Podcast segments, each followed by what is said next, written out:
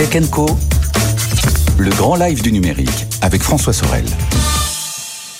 Connaissez-vous Eura Technologies? Si vous êtes un fidèle de Tech Co, oui, puisque l'année dernière, nous avions fait un Tech Co spécial euh, depuis Lille et on avait reçu quelques-unes des pépites euh, hébergées, chouchoutées par Eura Technologies. Euh, et puis l'actualité d'Eura Technologies, c'est que euh, depuis euh, peu, euh, eh bien, c'est une présidente qui a pris la tête de ce grand, de cette grande institution en quelque sorte.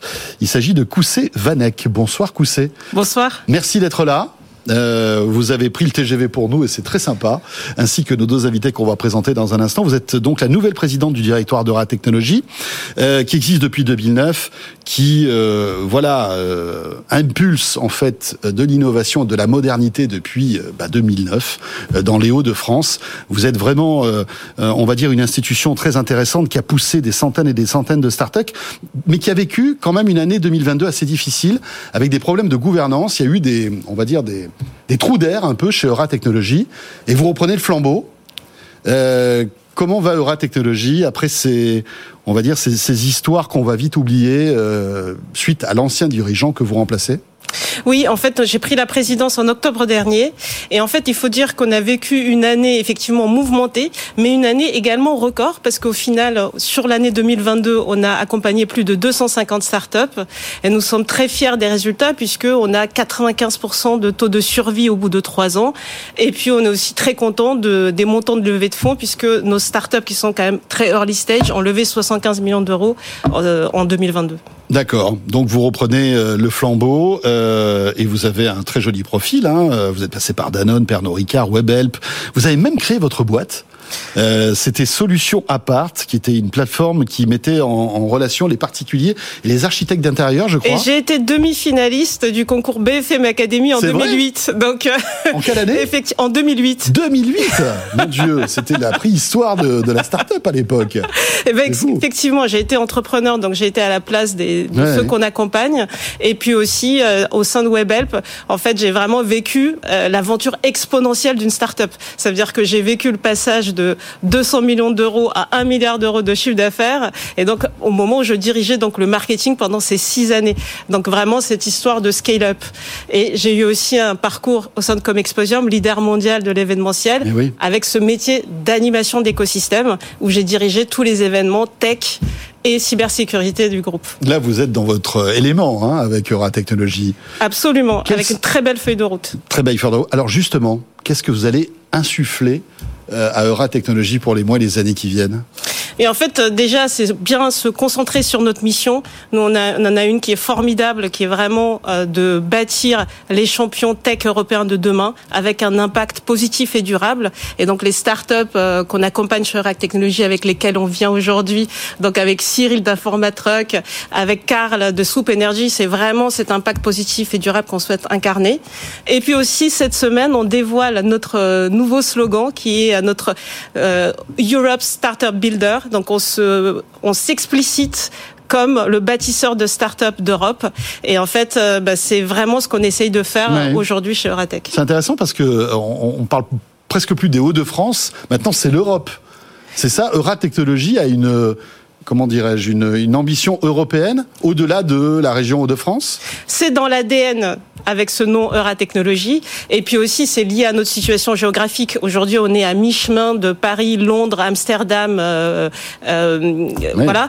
Et on est aujourd'hui, c'est ce qui nous permet d'attirer un tiers de nos startups sont internationales et ça c'est très lié à cette, ce positionnement euh, effectivement on crée les champions tech européens.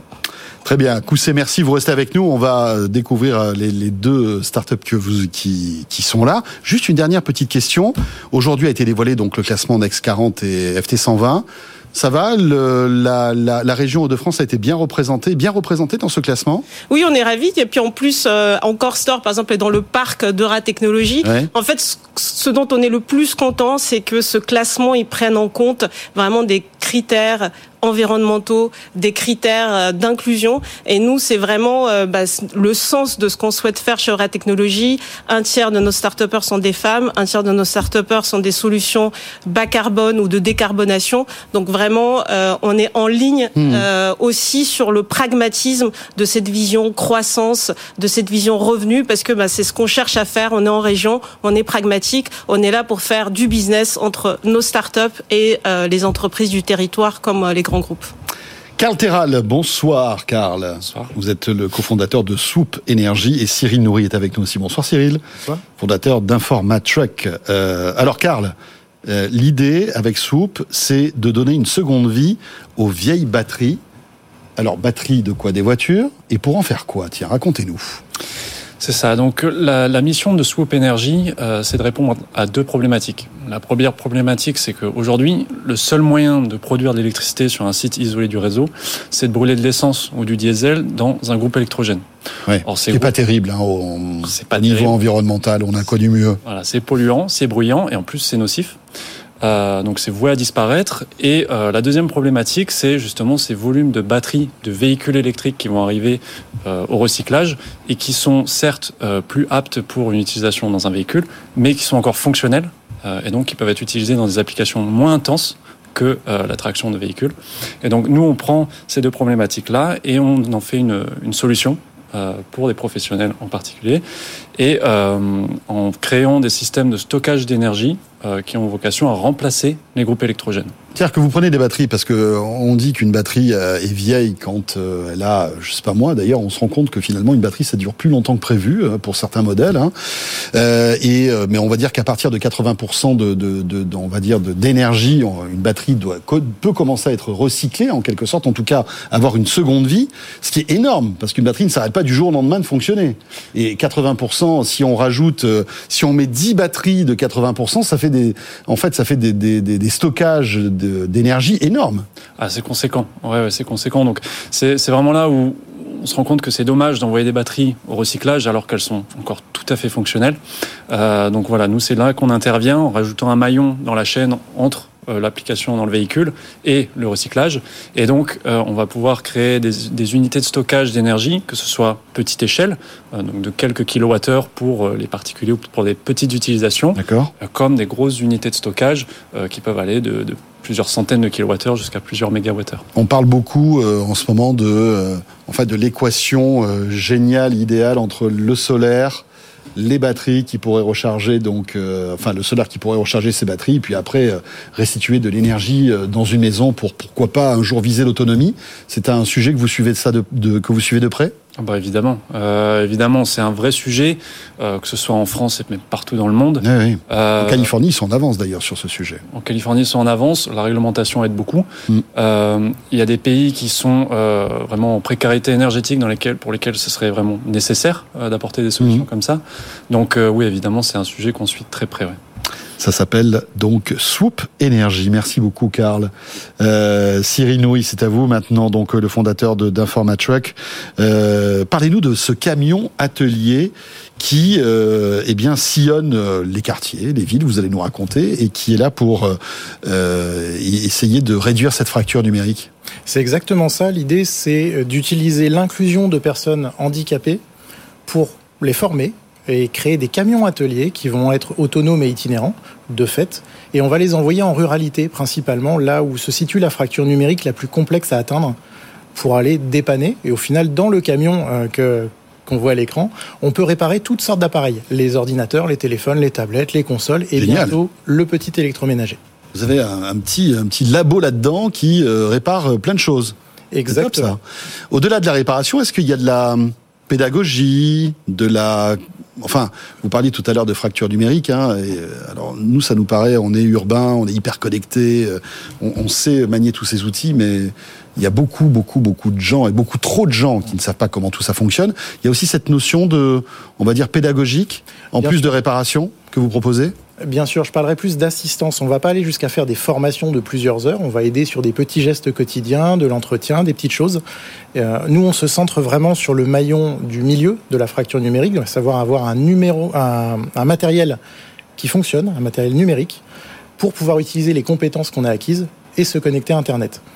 Et pour le coup, nous, on se centre vraiment sur cette partie-là avec un impact environnemental évident, puisqu'on peut prolonger facilement, pour moins d'une centaine d'euros, la plupart des appareils d'un an, deux ans, trois ans dans leur vie. C'est top parce qu'on se souvient des camions itinérants. Enfin, moi, quand j'étais petit, euh, dans mon village en Corse, on voyait passer euh, ces camions qui apportaient des glaces, euh, des, enfin, du pain, de la viande, etc. Finalement, c'est à peu près la même chose, sauf que vous, vous êtes là pour euh, bah voilà, réparer les objets euh, high-tech du quotidien. Euh, il faut savoir qu'il y a 21 millions de Français qui vivent en ruralité, qui n'ont pas accès forcément aux services de réparation informatique, donc ils sont obligés de prendre la voiture et d'aller dans des, dans des ateliers qui sont assez éloignés. Et 13 millions de Français sont en situation d'exclusion numérique totale. 13 millions. 13 millions, ça paraît énorme, ça nous paraît étonnant à nous qui sommes effectivement plutôt urbains, encore que je vis en ruralité mais je m'en sors plutôt bien. Bah oui, quand même. a priori. Mais c'est une grande part de la population et souvent elle est laissée à elle-même. Et aujourd'hui, on n'a pas de solution globale pour ça. Donc nous, on a pris le parti de se dire on va se rendre à côté de chez eux. Donc sur le supermarché du coin, sur le marché du coin, parfois sous forme de tournée, comme vous l'évoquiez, avec ces camions qui font que passer une heure ou deux par village. On fait en sorte d'être le plus disponible et le plus près euh, de la majorité des personnes. Et quel est votre modèle économique? C'est bah, justement le, voilà, les, je vais vous payer parce que vous allez réparer mon ordi ou euh, changer l'écran de mon smartphone, c'est ça? Ça c'est le modèle de base. L'idée après, et ça commence cet été, c'est d'aller chercher le entre guillemets carglass de même si ces temps-ci la référence est plutôt malheureuse euh, avec les débordements qu'on connaît. L'idée, c'est effectivement d'aider les assureurs à faire plus de réparations que de remplacements, ce qui n'est pas le cas aujourd'hui, et d'aider les utilisateurs à avoir un parcours plus simple. Également, on a de la privatisation à travers des organismes retraite pour des actions en ruralité en faveur de nos seniors, ou également à travers des CCAS ou d'autres dispositifs locaux. Très bien, merci beaucoup. Ça s'appelle Informatruck. Merci Cyril Nourri et merci à Karl. Le mot de la fin pour vous, euh, Coussé. Alors ben voilà, deux belles startups, mais il y, en a combien euh, chez Eura Technologies? Eh bien, 250, chaque année, mais c'est tout un écosystème avec encore beaucoup plus de startups parce que c'est des alumni des résidents locataires. Et en fait, euh, le 23 mars, nous avons nos comités d'investissement et de déploiement où en fait le meilleur, la crème de la crème de nos startups vont venir pitcher devant des investisseurs devant des grands groupes, des entreprises. Donc bah, n'hésitez pas, visitez le site de Technologie et donc rendez-vous euh, au 23 mars euh, à Lille à Euratechnologie. Et mine de rien, euh, c'est 600 emplois créés hein, quand même. Hein. 600 emplois créés en 2022, en 2022. mais 7000 depuis la création d'Euratechnologie. C'est top. Finalement, c'est quoi? Ça fait... Ah oui, plus de 600 emplois par an, euh, si on calcule depuis euh, votre votre naissance. Hein, ça fait plus que ça. Impressionnant. Merci beaucoup, Koussé Vanek, d'être passé par le plateau de Tech Co, présidente, donc nouvelle présidente du directoire d'Eura Technologies. Merci à vous.